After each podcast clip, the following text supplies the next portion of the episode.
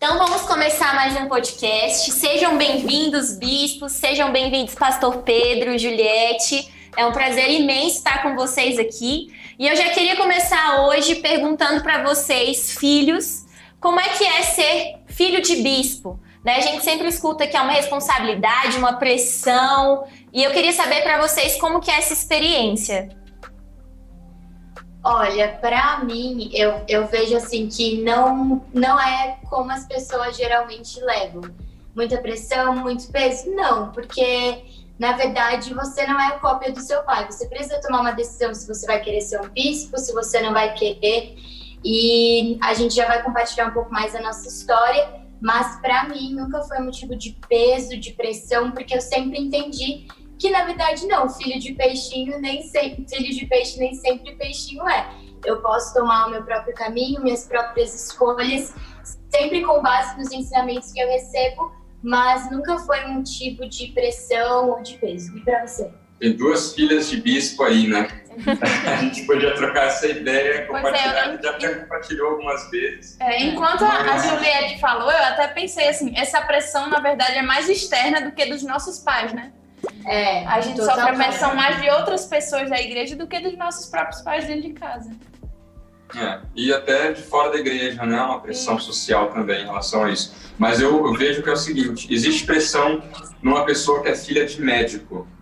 Os pais têm plantão, tem não sei o quê. Pressão numa pessoa que é filha de político.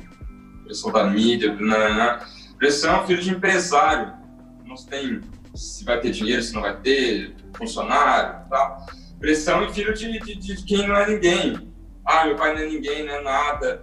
Existe uma pressão na pessoa existir. É verdade. Agora, quando eu percebi que a minha pressão envolvia ter pais que se amavam, ter um ambiente pacífico em casa, ver pais que doam a vida em prol de outras pessoas, que pressão mais maravilhosa é essa que a gente vive? Então, houve um momento onde eu fiz as pazes com essa pressão. Entendi e convivi bem. E é uma pressão tão boa que eu quero que meus filhos vivam essa pressão também. glória a Deus. Nossa, que bom. E vocês, bispos, como pais, como vocês administraram é, o crescimento da família de vocês, formar eles para a vida e a missão de vocês? Em algum momento teve um choque dessas duas realidades? A nossa vida é feita de escolhas, né? Então chegou um momento da, da nossa vida que a gente teve que escolher. Eu tive que escolher ou ficar em casa ou cuidar das crianças. E foi uma decisão nossa, eu ficar em casa, o Cristiano trabalhar, aí isso ele teve que fazer, estudar e trabalhar.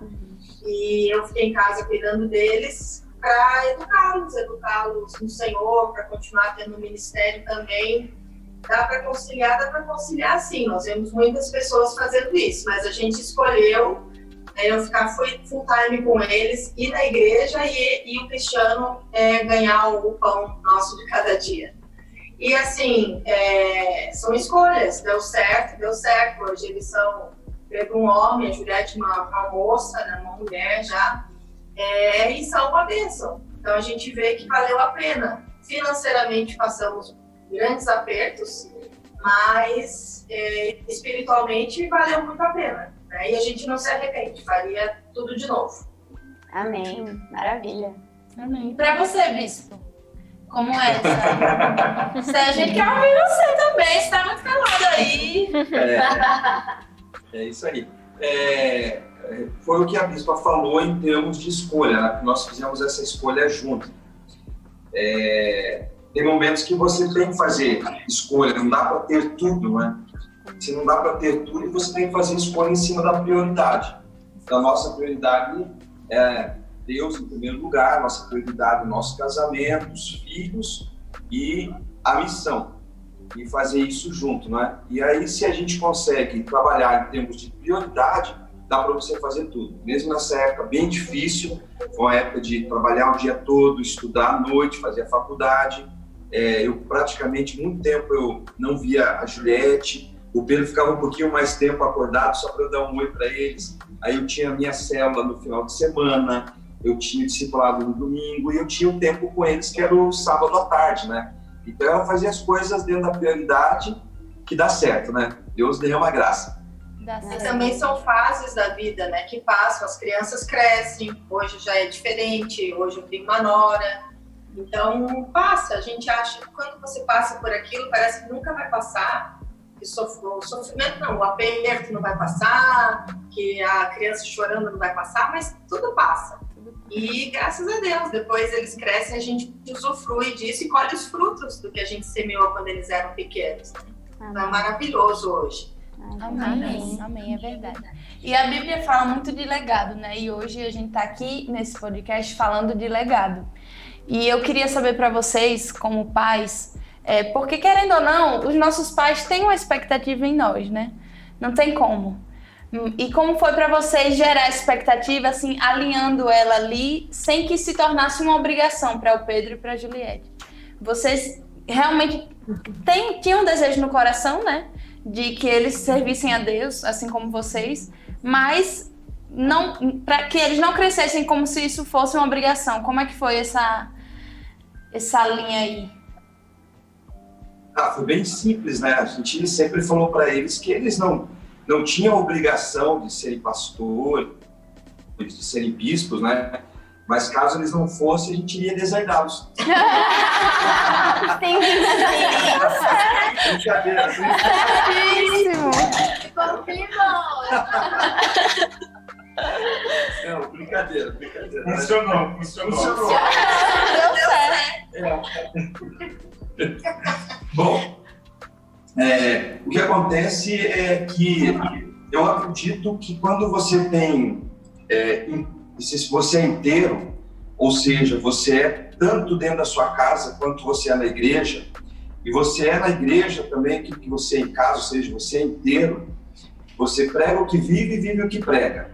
Eu acredito que isso ajuda muito na questão da construção de uma família, dos filhos é, também acreditarem no que você acredita. A, a, paixão é algo que você transmite, você não consegue ensinar a paixão, você só pode transmiti-la. Então, quando você vive de maneira apaixonada e inteira, aquelas pessoas que estão próximas de você, e no caso dos filhos que estão mais próximos ainda, né? Por exemplo, eu sempre preguei com a minha família me ouvindo, então não dá para eu falar uma coisa que eu não vivia. então a gente acaba realmente vivendo que prega, pregando que vive e vivendo de uma maneira inteira. Essa foi uma das coisas que eu percebo que foi gerando esse legado. Eles foram amando também a missão, se apaixonando pela missão. A outra coisa que nos ajudou muito é ter referência. Então nós temos nossos apóstolos, nós temos nossos bispos, nossos líderes e temos outros colegas de ministério. Hoje eu tenho bispos que têm famílias maravilhosas, né? Vocês são vocês são parte disso, que também tem um legado também. Então, acho que esse é o grande legado da Sala Nossa Terra. E não podemos deixar de lembrar o grande legado dos nossos bispos, Bispo Robson, Bispo Lúcia, cito aqui também o Bispo Cirino, Bispo Avani, que são os nossos pastores, pastores da nossa casa, né, que nos enviaram, né? E eles são referências que a gente poderia olhar e ver uma família feliz, uma família equilibrada, né? enfrentando os problemas, porque os problemas existem, né? os desafios existem, mas enfrentando com fé, enfrentando, né? tendo a missão no coração. Amém. E para vocês, Pedro e Juliette, olhando para os pais de vocês, o que mais inspira em querer seguir dentro do ministério, que vocês olham e admiram? Para mim, deixa eu pensar. É, o que Vamos mais fazer... admiro é a lei. Vamos fazer eles chorarem. Vamos fazer eles chorarem aqui, fechando o último podcast. Por favor, capricha na resposta. Olha, mas ó, não é muito difícil fazer meu pai chorar. Então, é, sei que Quando assim. Quando a voz tá nasalada, a gente já sabe. Dois cliques pra ele começar a desabar. Tipo, vocês vão ver. Vocês vão até o final, a gente fica até o final porque vocês vão ver o meu pai chorar. então, a construção desse choro vai começar aqui. É, então, a alegria em servir ao Senhor é o principal, porque eu estava até me, me recordando, a gente já mudou algumas vezes de cidade, né? Foram algumas mudanças e a gente já foi para muitos extremos, para muitos lugares diferentes, é, de, do Paraná para o Mato Grosso já é um extremo muito grande. E ali eu vi realmente que eu sempre gostei de estar onde eu estava, seja Sinop, seja Cuiabá, não encontrava problema nenhum. É, sempre amei estar na igreja, passar tempo na igreja. E por que isso? Sendo que eu era uma criança, uma adolescente que queria McDonald's, queria shopping, não tinha isso. Tinha o quê? Igreja, igreja, igreja e colégio, que isso eles nunca abriram Droga. coisas. É, que droga, né? Queria só igreja, só igreja. Mas por que, que isso aconteceu? Porque eles sempre serviram com alegria. Então, em cada momento, mesmo sendo muito desafiador, mesmo sendo muito diferente, sempre houve alegria. Eles sempre mostraram a, a diferença que tinha, mas nossa, que legal que aqui não tem shopping, mas tem uma praça. Vamos ver praça, vamos ver bicicleta sei lá, coisas que, que foram, que me trouxeram memórias muito boas, que não deixaram uma criança traumatizada. Meu Deus, porque eu tive que mudar, deixei os meus amigos. Mas eu sempre vi a alegria, mesmo em momentos muito difíceis, mesmo em situações que eu nem sonhava que estavam acontecendo, mas eles sempre mostraram, olha, é leve servir o Senhor, dá para sim ser uma pessoa alegre, encontrar sempre coisas boas, dá sim para você ser uma criança feliz, mesmo é, nesse contexto que você está vivendo. Então, para mim, o que mais marca é essa alegria e a leveza.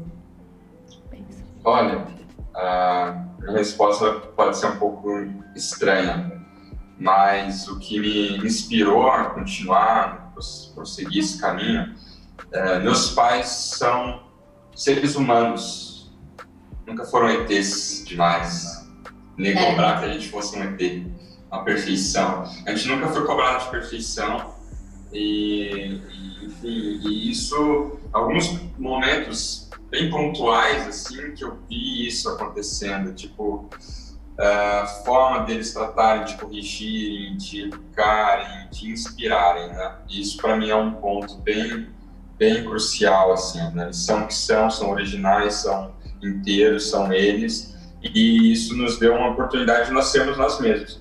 Somos pastores de pessoas, amamos a Deus, amamos ministério, ganhar, consolidar, treinar em tudo isso, continuamos sendo nós. Que nós somos, aquilo que nós queremos, a forma que nós falamos, enfim. E uma outra coisa que só reafirmar isso que a Ju falou, a leveza. Dá para fazer a missão com leveza. Né?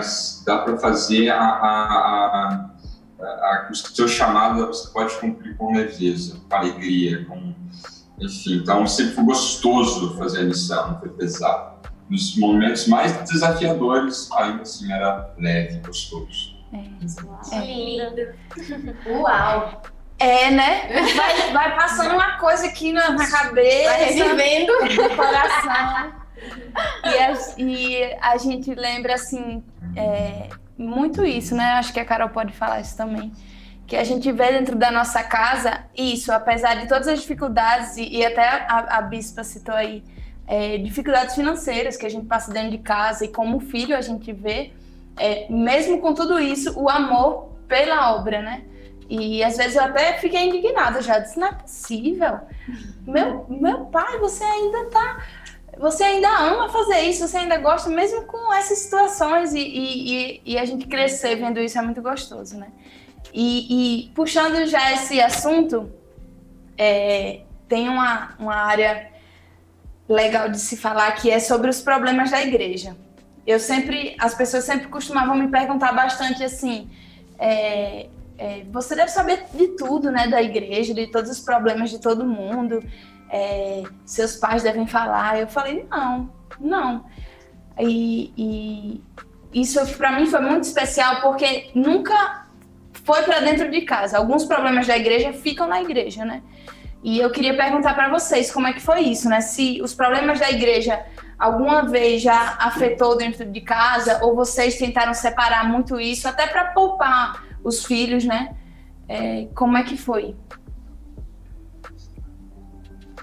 É, o, a gente não tem como picar a gente, ah, essa parte fica aqui, essa parte sai, a gente acaba levando a igreja para dentro de casa, mas é, que não contamine o ambiente de casa, sem esquecer da ética, não podemos esquecer da ética, então jamais falar de pessoas, Exatamente. jamais falar de situações, até uh, e a Juliette vão lembrar, eu acho, a gente teve vários momentos muito difíceis, ministeriais até. Os problemas financeiros e tal, a gente às vezes nem lembra mais, porque são coisas que passaram, Deus supriu e tudo, mas problemas às vezes com pessoas, né? Algumas situações que as meninas já passaram, com certeza seus pais já passaram, mas a gente procurou não falar para eles sobre isso. Eles souberam muito tempo depois, muito tempo depois, porque uma outra pessoa falou. Uhum. Nem fomos nós, né? Porque a gente não queria que eles perdessem a admiração por aquelas pessoas, o amor por aquelas pessoas, porque aquelas pessoas eram boas, só estavam passando uma, uma crise na sua vida, né? Então, assim, mas é inevitável, né? Não tem muito como separar, mas a gente procura não infectar o nosso ambiente familiar, né? e nem os nossos filhos também. Né? Hoje já são grandes tal, mas a gente até hoje evita, né? porque tem coisas que eles não precisam saber. Né? Eles vão ter os seus próprios problemas com as suas próprias pessoas, né? A gente não quer colocar esse peso sobre o ministério. O ministério tem bastante responsabilidade, né?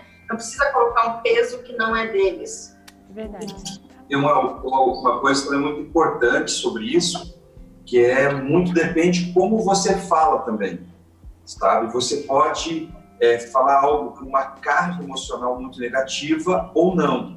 Então é como se fala, né? Eu posso falar da igreja, eu posso falar também só coisas boas da igreja. Uhum. Posso falar da mesma igreja uhum. que tem as mesmas pessoas, só coisas ruins, uhum. não é? Então é aquela mesma situação, né? O copo com a metade dele tá cheio de água, ele tá ou tá quase quase cheio ou está quase vazio. Então é muito importante essa questão né, de ser positivo, de olhar as coisas de maneira positiva, de transmitir isso, né?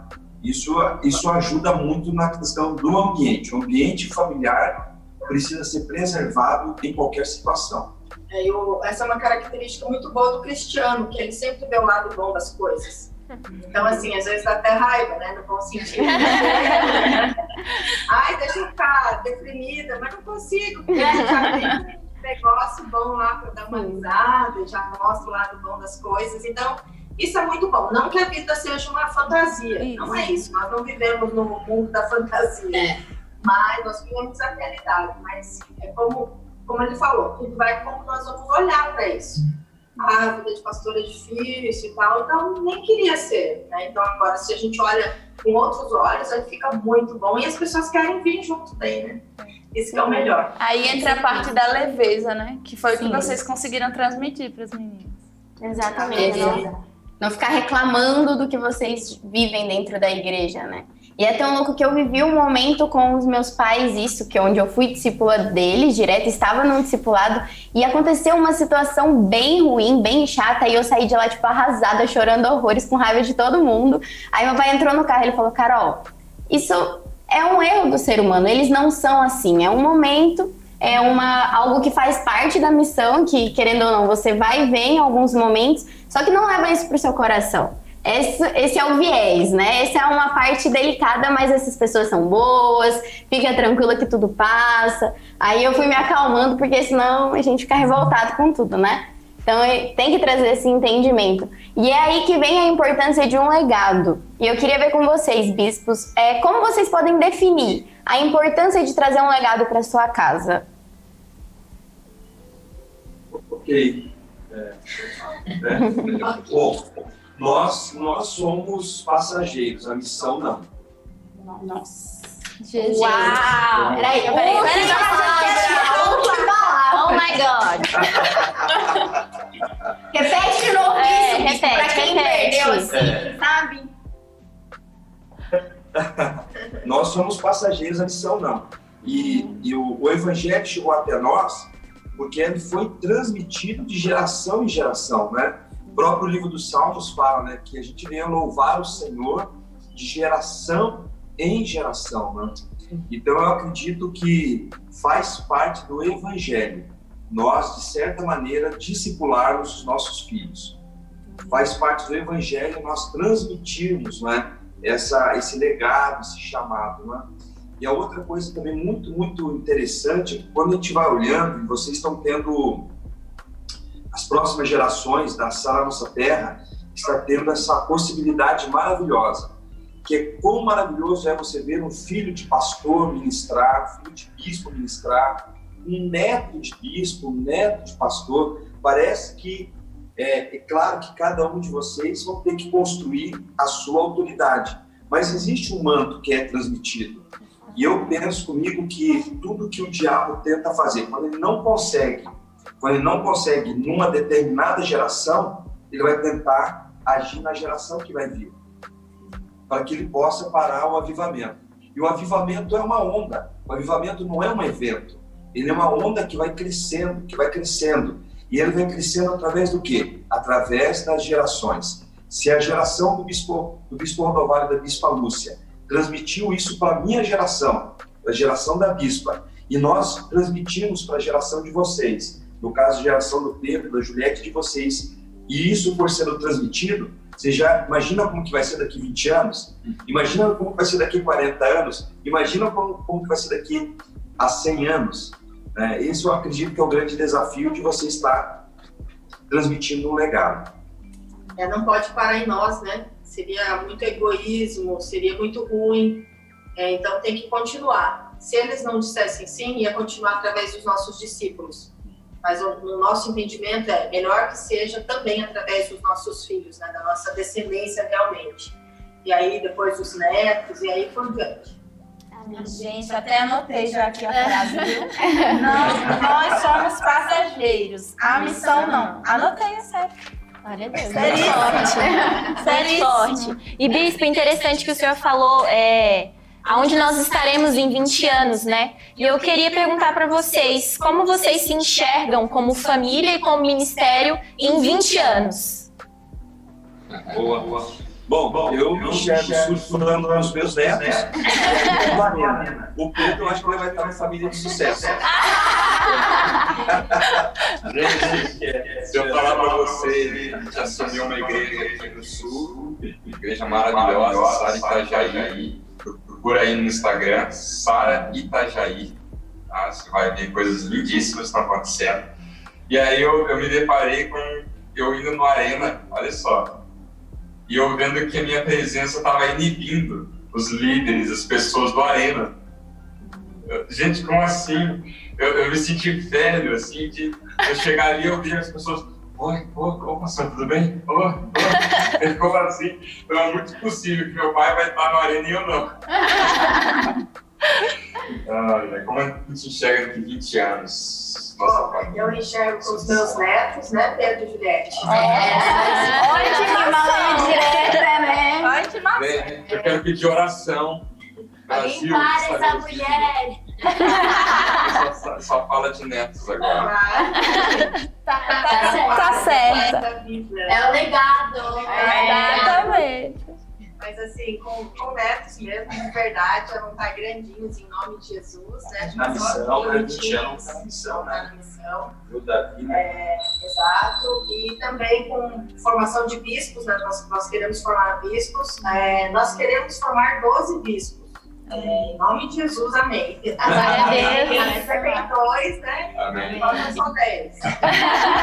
Olha, devia ter feito mais filho. É. Devia ter feito mais filhos.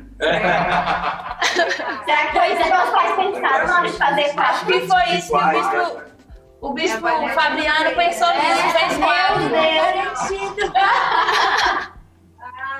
né? Fabiano estão reinando em vida. As, e aí, com 144 igrejas, temos que trabalhar. Teremos força para isso. Amém. Temos 20 anos para fazer isso. Amém. Glória a Deus. É, eu realmente me imagino seguindo o legado que os meus pais têm deixado. Né? Então, eu acredito muito. É, hoje eu estava ouvindo uma frase que mexeu muito comigo, de eu continuar. É, eu não vou começar do zero, eu vou começar de onde os meus pais estiveram. Então, assim, eles chegaram até a bispo, eu vou, eu vou, eu já tenho muita bagagem para ir até onde eles estão. Eu não vou começar do zero. Eu já tenho aprendido, eu já tenho estado no discipulado, eu já tenho ouvido mais do que palavras, mas eu tenho visto ações, decisões, escolhas, sacrifícios. Eu sei o caminho. E eu acredito até mesmo que não viver isso é como fechar os meus olhos, porque isso já é tão claro que não tem como. Então, eu me imagino realmente é, tendo essa graça, sabedoria, para que os meus pais me vejam, na verdade, né, aquilo que eles se tornaram. É o meu desejo. Eu, eu olho para os nossos bispos, né? Eu me imagino daqui 20 anos um pouco mais próximo daquilo que eles construíram. Bispo Robson com a Bispa Priscila, Analia, Samuel, né?